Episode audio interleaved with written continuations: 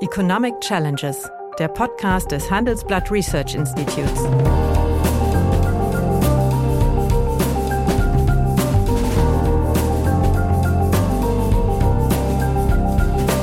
Bert Röhrup, der Chefökonom des Handelsblatts, diskutiert mit Michael Hüter, dem Direktor des Instituts der deutschen Wirtschaft, wöchentlich aktuelle wirtschaftliche Herausforderungen für Deutschland wie für die Weltwirtschaft. Hallo, meine Damen und Herren. Guten Tag, lieber Michael. Hallo, lieber Bert. Nun, das äh, jüngste Urteil des Bundesverfassungsgerichts hat ja die Aufnahme von Krediten durch Sondervermögen als verfassungswidrig angesehen, wenn die Verwendung dieser Gelder nicht äh, durch den Zweck dieses Sondervermögens gedeckt ist. Dies hat äh, ja die Bundesregierung in eine tiefe Krise gestürzt. Ja, und äh, es ist noch nicht absehbar, welche Konsequenzen dieses Urteil für die Finanzierung der notwendigen Zukunftsausgaben haben wird. Du warst äh, bei der Expertenanhörung Anfang dieser Woche dabei. Nun, äh, wie lautet denn letztlich dein Urteil, wie das denn mit der äh, Ampel weitergeht und welche Konsequenzen denn fürs konkrete Wirtschaftshandeln sich aus diesem doch meines Erachtens sehr weitreichenden Urteil ergeben werden. Ja, die Wirkungen sind eigentlich, Bert, noch gar nicht absehbar. Auch das war ein Teil ähm, des Ergebnisses dieser Anhörung, denn die verfassungsrechtliche Deutung, ähm, welche Fonds jetzt noch mit betroffen sind, die Diskussion ist ja dieser Tage dann auch auf den Wirtschaftsstabilisierungsfonds ausgedehnt mhm. worden, führt natürlich dazu, dass man über andere Größenordnungen dann tatsächlich spricht. Ähm, der Bundesrechnungshof hatte eine Vorlage gemacht, dessen Vertreter, der auf der einen Seite ermittelt hat, was an Unterdeckung oder sagen wir mal Überschreitung, sagen wir es so rum, der Schuldengrenze mit 0,35 entstehen mhm. würde, allein durch den Klimatransformationsfonds, mhm. dann sind das im nächsten Jahr 35 Milliarden und äh, käme noch der äh, Wirtschaftsstabilisierungsfonds hinzu, sind es nächstes Jahr noch mal knapp 50 Milliarden mhm. ähm, und dieses Jahr wären es noch 100, knapp 140. Und das macht die Sache außerordentlich unübersichtlich. Die erste Einschätzung, es beträfe nur die 60 Milliarden, Nein. die quasi annulliert sind im Klima- und Transformationsfonds, ist zu revidieren. Es geht äh, deutlich darüber hinaus. Und damit hat sich ja auch die Diskussion ergeben, ist überhaupt der Haushalts, das Haushaltsgesetz 2024 jetzt voll äh, im Gesetzgebungsverfahren zu behandeln oder müssen wir da nicht irgendwas Neues, äh, das neu ansetzen, neu definieren und grundsätzliche Fragen stellen? Im Grunde, wenn man es politisch würdigt, Bert, ist die Geschäftsgrundlage, die budgetpolitische Geschäftsgrundlage der Bundesregierung Entfallen. damit zusammengebrochen. Denn ja. man hat ja damals einen Ausweg gefunden, auch unter Ratschluss äh, einiger unserer Kollegen, nehmt doch das Geld, was noch da liegt, ähm, dann könnt ihr das eine machen und müsst trotzdem ja, keine Schuld Steuern erhöhen und könnt die Schuldenbremse das, einhalten. Das war ja der Deal. Die Schuldenbremse wird eingehalten, aber ich finanziere alles das aus den Resten der Sondervermögen, so. die noch nicht abgerufen worden sind. Beziehungsweise der, äh, in dem Fall waren es ja die äh, Notfall- oder no Not, Notsituationskreditaufnahme, ja. äh, die dann noch beiseite lag. Ich meine, es ist ja alles nicht für sich genommen unplausibel, nur es stößt sich halt an den Regeln der Verfassung.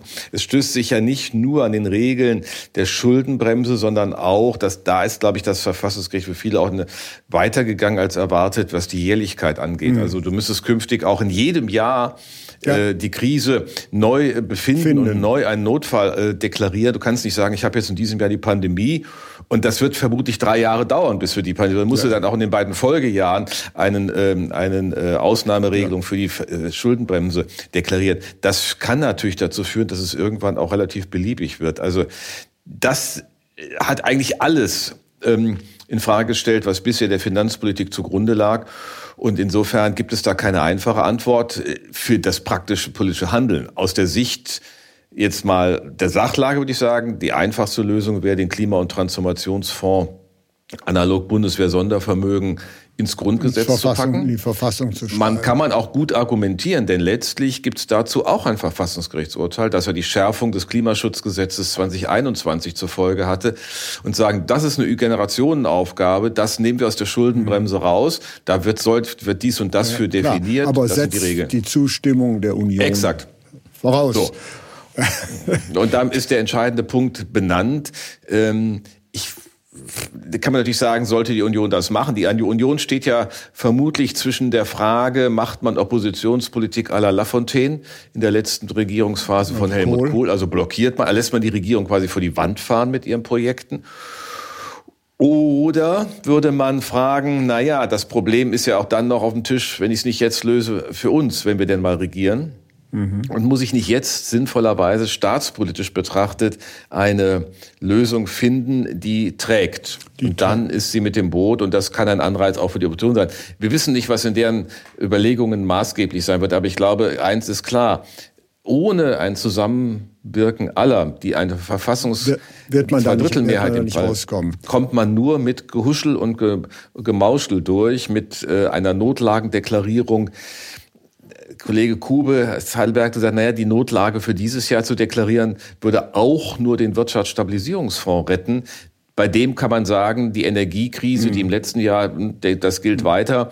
Ähm, also es ist schon deutlich geworden, dass die Finanzpolitik viel, viel weniger äh, Möglichkeiten hat, ähm, überhaupt flexibel zu reagieren. Ja, also, also unabhängig von der eigentlichen Frage, Krisenpolitik ja. wird substanziell schwieriger. Weil alle Elastizitätsmöglichkeiten wurden ja damit also, also zugeschraubt. Ja. Und politisch erschwerend kommt für mich noch hinzu, um eine Lösung zu finden, die Union ist sich natürlich nicht sicher, wie sie mit der amtierenden Regierung umgehen sollte. Will sie sie vor die Wand fahren lassen, mhm. wäre Friedrich Merz natürlich der Kanzler, der Neue. Das aber ist in der Union ja noch gar nicht ausgemacht. Ja, ja. Deswegen erwarte ich, äh, dass die Regierung da äh, widerwillig konstruktiv sein wird. Ja, schöne Formulierung. Ähm, ich meine, interessant ist ja auch, dass diejenigen auf Unionsseite, die in Verantwortung sind, sich entweder gar nicht äußern, wie die Ministerpräsidenten jeweils. Weil sie das gleiche Jana Backe haben könnten.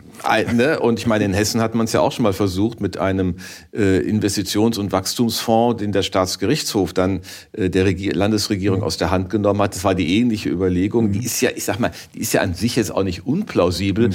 Nur äh, alle stellen jetzt fest, dass bei den Krisen, mit denen wir zu tun haben, jedenfalls mit dem budgetpolitischen Apparat, der aufgebaut wurde in den Ausgabenverpflichtungen und den dahinterstehenden gesetzlichen Grundlagen, ähm, gleichzeitig mit der Schuldenbremse äh, doch relativ Fragen auflöst, muss ja. mal zurückhaltend so formulieren. Nach einer kurzen Unterbrechung geht es gleich weiter. Bleiben Sie dran. Ich bin Dr. Falk Stierkart und leite ein medizinisches Versorgungszentrum in Erlangen. Der Job als niedergelassener Arzt ist nicht unattraktiv, aber er scheitert oft schon an der Wurzel. Wenn unser Studiensystem nicht darauf ausgelegt ist, genug Ärzte in guter Qualität auszubilden, wie soll die medizinische Versorgung in Mittelfranken dann gedeckt sein? Die besondere Nähe der niedergelassenen Haus- und Fachärzte ist in Gefahr. Was die Gesundheitspolitik jetzt dringend ändern muss, erfahren Sie auf rettetdiepraxen.de. Ja, sicher, aber, aber die Notwendigkeit zu handeln ist stets größer als die Möglichkeit zu erkennen. Das heißt, wie geht's denn weiter jetzt? Ja, wie geht's weiter? Ich glaube, dass die äh, entweder, wenn die Regierung auf sich selbst verwiesen ist, und das wird sie auch erst einmal versuchen, wird man vermutlich an einer Notlagendeklaration für 23 und für 24 nicht vorbeikommen. Man kann für 23 den Wirtschaftsstabilisierungsfonds retten.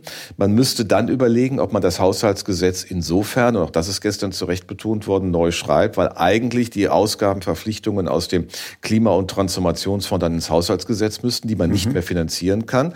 Dann hätte man eine Überschreitung der Schuldengrenze und dann müsste man in 24 eine Notsituation äh, ausrufen.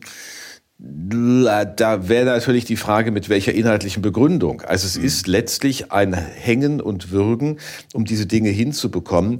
Ähm, sich jetzt hinzustellen, naja, das kann man ja bei den großen Ausgaben, die der Staat hat, mal irgendwo mhm. rausdrücken, scheint mir relativ unverantwortlich. Ich meine, ich will nicht sagen, es sind ja nicht alle Ausgaben gut begründet, das ist ja richtig. Und man kann mhm. immer nach Effizienzen suchen.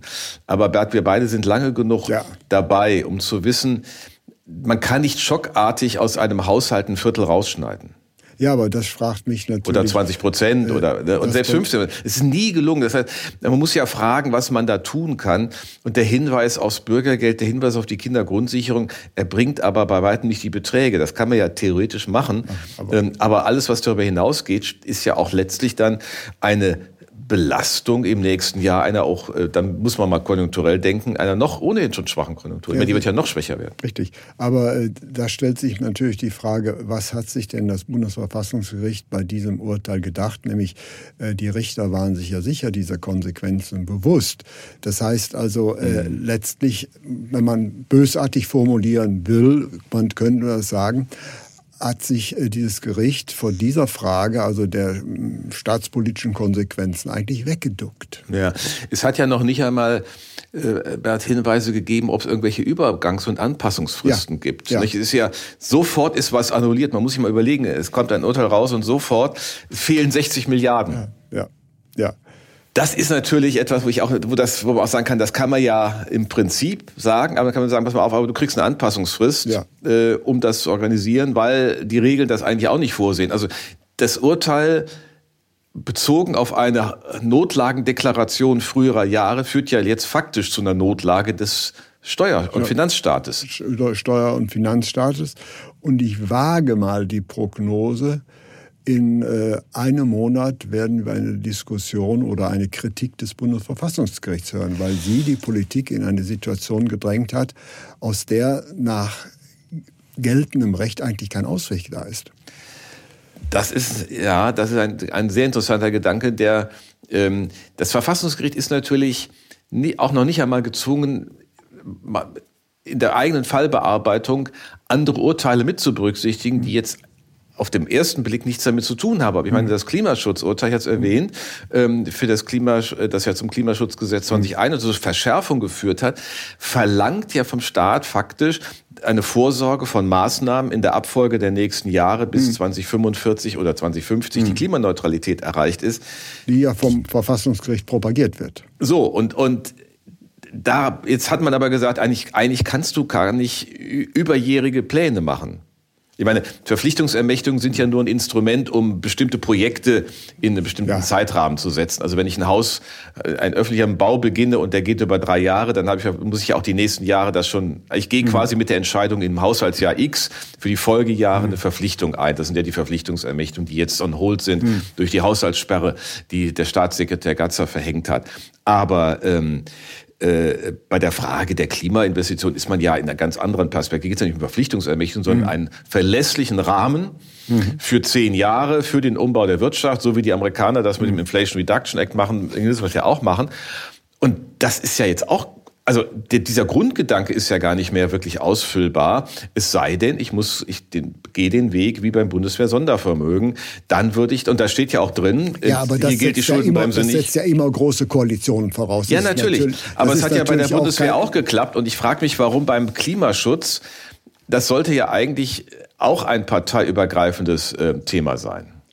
Ja, aber man kann nicht alles äh, äh, unter Klimaschutz subsumieren. Das heißt, die ganzen strukturellen Anpassungen, die ja, ja, auch dazu erforderlich sind. Man kann nicht alles unter Klimaschutz subsumieren. wenn man alles unter Klimaschutz subsumiert, ja. ist das Ziel weg. Es ist Ziel weg, aber ja, ich meine, also. auf der anderen Seite, Bert, wir wissen alle und wir klagen alle über diesen miesen Zustand der Infrastruktur. Ja. Ich meine, ne, du bist in diesem Sommer Opfer der Bahn geworden, als du zum 60, 60 Jahre des Sachverständigenrat ja, wolltest. Richtig. Nicht? So, und ich meine, es sind, und du kriegst noch nicht mal einen Ausweg geboten. Du steckst fest in diesem Land. Wir haben äh, eigentlich allen Infrastruktursystemen einen Qualitätsverfall. Und das zeigen übrigens auch unsere Umfragen, die wir bei den mhm. Unternehmen machen. Das, was früher ein Standortvorteil war, ist ein Standortnachteil mhm. geworden. So. Und auch das zu finanzieren, wie, also dann muss man mal sich gemeinsam hinsetzen und sagen, was ist denn eine weiterentwickelte Schuldenbremse, die auch eine Investitionsklausel in sich behält. Mhm. Ich meine, du warst ja damals beim Sachverständigenrat mit dabei, als ihr die Expertise geschrieben habt, 20, 2007, und ihr habt mhm. ja argumentiert für die goldene Regel, also im Sinne einer allokativen Verteilung der Finanzierungslasten ja, ja. zu den Wirkungen einer Investition über die Zeit hinweg. Dagegen haben damals der wissenschaftliche Beirat beim Wirtschafts- wie auch beim Finanzministerium argumentiert, darauf hingewiesen, naja, das ist ja ähm, schön, aber es funktioniert nicht, weil es nicht, das ist nicht differenzierbar. Ich weiß eigentlich ja. nicht, was eine öffentliche Investition ist. ist. Jetzt würde ich ja mal sagen, mittlerweile haben wir so einen Investitionsbedarf, da gibt es nämlich gar keinen gar nicht mehr drauf ankommt. So, ja, da, ja. ja aber das ist auch, auch irgendwie, dass es auch glasklar ist. Ich meine, jetzt kann doch nicht sein, dass die Trassensanierung der Bahn jetzt in Zweifel steht durch dieses ja. Urteil. Es mhm. kann doch nicht sein, dass der Aufbau einer Netzinfrastruktur für die Mobilitätswende ja. in Frage steht. Ich, die, die Folgen für die Volkswirtschaft sind ja so dramatisch. Und da ist dein Argument, hat das Verfassungsgericht äh, da nicht ein bisschen wenig Hinweise gegeben, wie man diese Anpassungszeit ja. jetzt organisiert. Das finde ich auch, ja. Ja, also interessant, also je länger man über dieses Urteil nachdenkt, desto weniger wird man äh, dem obersten Gericht Applaus spenden können. Nämlich letztlich äh, hat es ja, äh, sagen wir mal, sehr viele Wege verschlossen beziehungsweise keine Optionen aufgezeigt. Ja. Ja. Und ich wage mal die Prognose, äh, wir werden in zwei Wochen eine äh, Schelte des Verfassungsgerichts erleben. Ja, das hilft Seiten. uns natürlich auch das alles hilft, nichts. Das hilft es, uns es, es hilft überhaupt nichts, weil äh, dieses Urteil ist nun mal da. Ist nun mal in der Welt, ja. So. Und das eigentliche Dilemma besteht jetzt ja nochmal darin, mal unabhängig davon, ob man welche Mehrheiten bekommt. Mhm. Auch die Frage, welchen Weg ich denn gehe, bedarf ja einer mhm. sehr differenzierten und, aus, äh, und zeitkonsumierenden äh, Analyse. Denn mhm. wie gesagt, ne, erst dachte man, erst die 60 Milliarden sind sofort zu annullieren. Dann ist der Wirtschaftsstabilisierungsfonds mit einbezogen worden, gesperrt worden. Jetzt ist der mhm. gesamte Haushalt eine Haushaltssperre, was die Verpflichtungsermächtigung an, äh, unterlegen. Das zeigt ja, es realisiert sich jetzt langsam, was die Dimension ist. Noch wissen wir es, noch, noch sehen wir eigentlich nicht wirklich alles, weil da gibt es ja auch Bewertungsunterschiede, auch bei den mhm. Verfassungsjuristen im Detail. Und ich brauche Zeit. So, und jetzt haben wir eine Situation, wo wir volkswirtschaftlich in der Stagnation festhängen. Die, die Zeit nicht haben und ich muss ja bestimmte Ausgaben tätigen. So, und ja. ich muss vor allen Dingen auch mal Erwartungen stabilisieren. Nimm mal dieses eine Beispiel dieses Kompromisses zur Stromsteuer. Nicht die mhm. Absenkung der Stromsteuer auf europäisches Niveau liegt, sitzt im, ist im Haushaltsgesetz 24 drin. Jetzt kann man mhm. darüber streiten, ob zwei Jahre Quatsch ist, habe auch schon mal, mhm. ist natürlich Quatsch, das muss man definitiv machen. Mhm. Aber die Entlastung der Energieintensiven durch den Spitzenausgleich mhm. und Supercap ja. für die 350 und 93 Unternehmen, die da in Frage kommen, ist im KTF verbucht. Das heißt, der ganze Kompromiss fliegt dir um die Ohren. Um die Ohren. Jetzt kommt noch der Wirtschaftsstabilisierungsfonds, sodass die Gas- und Strompreisbremse mhm. frei. Ich meine, man kann jetzt ja sagen, ich, die war vielleicht das, dies und das hat man nicht gebraucht mhm. und so weiter. Aber aus einem solchen Grund, schockartig, Dinge in Frage zu stellen, die man vorher gemacht hat, ist ja auch nicht ein Beitrag zur Verlässlichkeit staatlichen Handelns. Und das, muss ich sagen, finde ich so ein bisschen seltsam in einigen, auch Kommentaren, wenn du einige, mhm. äh, die rechtgläubigen, ordnungspolitischen Blätter dieses Landes mal liest, dann steht dann so, ja, jetzt ist mal endlich hier auch Zeitenwende. Als hätten einige darauf gewartet, dass jetzt mal das große Messer rausgeholt wird, hier wird der, wird der Staatshaushalt zurechtgeschnitten. Aber in der Situation sind wir doch nicht.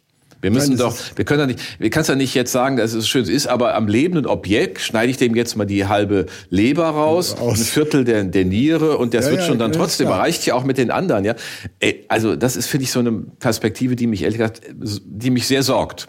Ja, und, und deswegen ist, glaube ich, dieses Gespräch, was wir gegenwärtig führen, je länger wir diskutieren, desto mehr äh, kommen wir ja dazu, dass wir Kritik an diesem Urteil üben. Nach einer kurzen Unterbrechung geht es gleich weiter. Bleiben Sie dran. Wie navigieren Deutschlands Top-Vorständinnen durch die aktuell schwierigen Zeiten? Hören Sie es selbst bei der Female All-Star Boardroom Session am 14. Mai.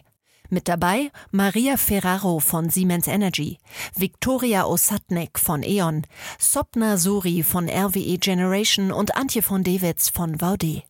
Wir sprechen mit Ihnen über die Stärkung der Wirtschaft, das politische Klima und die geopolitischen Krisen. Seien Sie dabei, femaleallstarboard.de. Ja, man kann. Ja, und bislang wurde es hochgejubelt, aber wenn man näher hinsieht, mhm. wird man feststellen, es ist ein sehr, sehr kurzsichtiges Urteil. Ja, naja, und wie gesagt, das Gericht ist nicht verpflichtet, seine anderen Urteile immer gleichzeitig mitzubedenken, wenn sie vermeintlich in einem anderen Kontext ja. eine Bedeutung haben. Und ähm, aber im Grunde zeigt sich ja auch, dass die alle Beteiligten, die sind dann immer überrascht, wenn ich das sage, aber alle Beteiligten wie das Kind beim Dreck dastehen.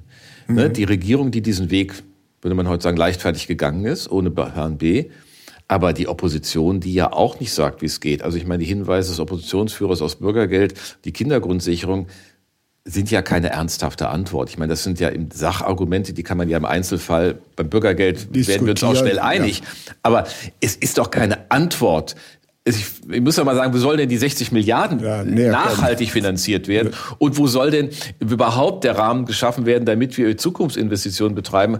Und äh, ich meine, dir wird's ja dann so ähnlich gehen, dann kriegst du dann Mails von Leuten, die sagen, mhm. endlich muss der Staat jetzt mal mit seinem Geld auskommen. Ja, aber ja. wir definieren doch den Staat nicht vom Geld her, sondern von den Aufgaben. Das ist ja auch so ein Missverständnis.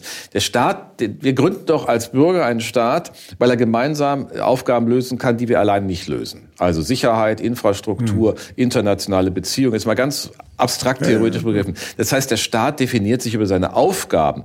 Und dann habe ich die Suche nach einer angemessenen Finanzierung. Und der Minimalstaat ist nicht a priori der richtige und gute das ist, Staat. Das ist, kommt, aber egal Was? der. Auch der wird ja durch die Aufgaben definiert und nicht nach dem Motto, ich gebe dem jetzt Geld und dann muss er mit dem Geld zurechtkommen, sondern das, die Finanzierungsstruktur, was ist laufender Konsum, das wird aus laufenden Steuereinnahmen. Ja, das muss man ja mal immer wieder offensichtlich aufrufen, ja, weil viele denken, jetzt ist die Zeit, jetzt machen wir hier mal Tabula Rasa. Aber ich äh, investiere nochmal.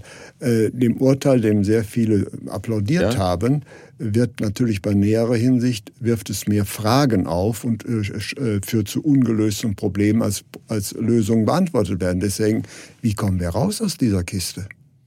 Tja, das ist die Frage, ob die Größe der Herausforderung von allen gleichermaßen erkannt wird. Wer glaubt, er kann das mit ein paar Sozialausgabenkürzungen hinbekommen, ähm, der wird nicht bereit sein zu einer staatspolitischen Lösung. Und ich, wenn man aber erkennt, dass es hier eigentlich im, am Ende um das Risiko einer Staatskrise geht. Ich meine, mhm. wenn wir in weitem Maße nicht handlungsfähig sind, dann ist das eine Krise des Staates und der Staatlichkeit. Wenn Herr, der Verteidigungsminister nach Kiew fährt und solche Zusagen macht, ist mhm. das Ausdruck unserer internationalen Verantwortung. Wenn wir das Geld aber gar nicht haben, nicht ausreichen können, dann stehen wir ja vor Fragen, wir machen uns ja auch international in einer Weise lächerlich. Ja. Bin ich also bereit, diese Dimension zu erkennen, dann meine ich, müsste es eine auch gesamtstaatliche Perspektive geben, also eine staatspolitische geben und das muss Regierung und Opposition zusammenführen. Dann muss man nach richtigen Lösungen suchen. Richtig. Aber, aber es, am Urteil, das ist ja applaudiert worden, weil in ja. der Tat äh, Taschenspielertricks entlarvt ja. worden. Das ja. ist, sind ja Taschenspielertricks, ja, äh, die da gemacht worden. Aber dass die jetzt pauschal verurteilt worden sind, die davon ausgehenden Konsequenzen für die wichtigen Aufgaben, die keine Taschenspielertricks sind, die man unbedingt machen muss, da sind ja bestimmte Wege verschlossen worden. Und das, das berührt mich irgendwie negativ. Ja. Und das ist im Übrigen noch nirgendwo diskutiert worden. Doch, doch, doch, das ist schon, es ist schon auch sichtbar, dass hier keine, also es gibt eigentlich ein, ein Urteil, das sich in einer Rabulistik wiederfindet, die einen Zukunftszustand beschreibt, in dem alles wieder gut ist, aber den Weg aus Weg dieser dahin, Anpassung, einfach Annullierungen äh, äh, abzuleiten ja. äh, und zu tun, als sei das sozusagen ein Phänomen der Portokasse, so wie einige unserer Kollegen ähm, mhm. das ja auch gelegentlich sagen. Bert, ja, das berührt mich ganz genauso. Ich glaube, das ist ja. etwas, wo wir äh, deswegen erst recht nicht billige Antworten oder Huschel-Muschel-Antworten mhm. finden müssen, irgendwie mal eben die Notlage deklarieren, sondern es ruft alle auf, dann auch äh, die dauerhaften Folgen dieses Urteils mit in den Blick zu nehmen. Das sind dauerhafte Folgen. Es ist ja nicht, es betrifft doch nicht nur die jetzige Regierung, es betrifft auch künftige Regierungen. Also äh, das führt doch dazu, dass Regierung und, und demokratische Opposition sich zusammenfinden müssen und sagen, was ist denn jetzt die verfassungsrechtliche Anpassung, die wir vornehmen müssen? Das ist doch die Frage. Und deswegen beharre ich so darauf, du hast ja recht, sagen, es ist wahrscheinlich, ist es nicht sehr plausibel. Jedenfalls nach dem, was wir heute hören, nicht plausibel. Aber ich meine, wenn man, wenn man das ernst nimmt, was du sagst, dass hier ein Urteil gefällt wurde mit so weitreichenden Konsequenzen, mit so wenig Übergangslösungsoptionen, mhm. dass das erst recht die staatspolitische Vernunft aller Beteiligten auch verlangt. Das war ein tolles Schlusswort. Dankeschön. Danke dir. Ja, meine Damen und Herren, wenn Ihnen die Gespräche, die wir führen über ökonomische Themen, gefallen, dann habe ich dann noch ein neues Angebot für Sie, was Sie interessieren könnte. Nämlich mehr aktuelle Wirtschaftsinformationen finden Sie unter handelsblatt.com slash global und natürlich in den einschlägigen Hinweisen in meinem wöchentlichen Newsletter der Chefökonom. Liebe Hörerinnen und Hörer, wenn Sie Lob, Kritik oder Themenwünsche haben, dann schreiben Sie uns doch gerne oder schicken Sie uns eine Sprachnachricht an chefökonom@handelsblatt-research.com. Die Adresse finden Sie auch in der Folgenbeschreibung.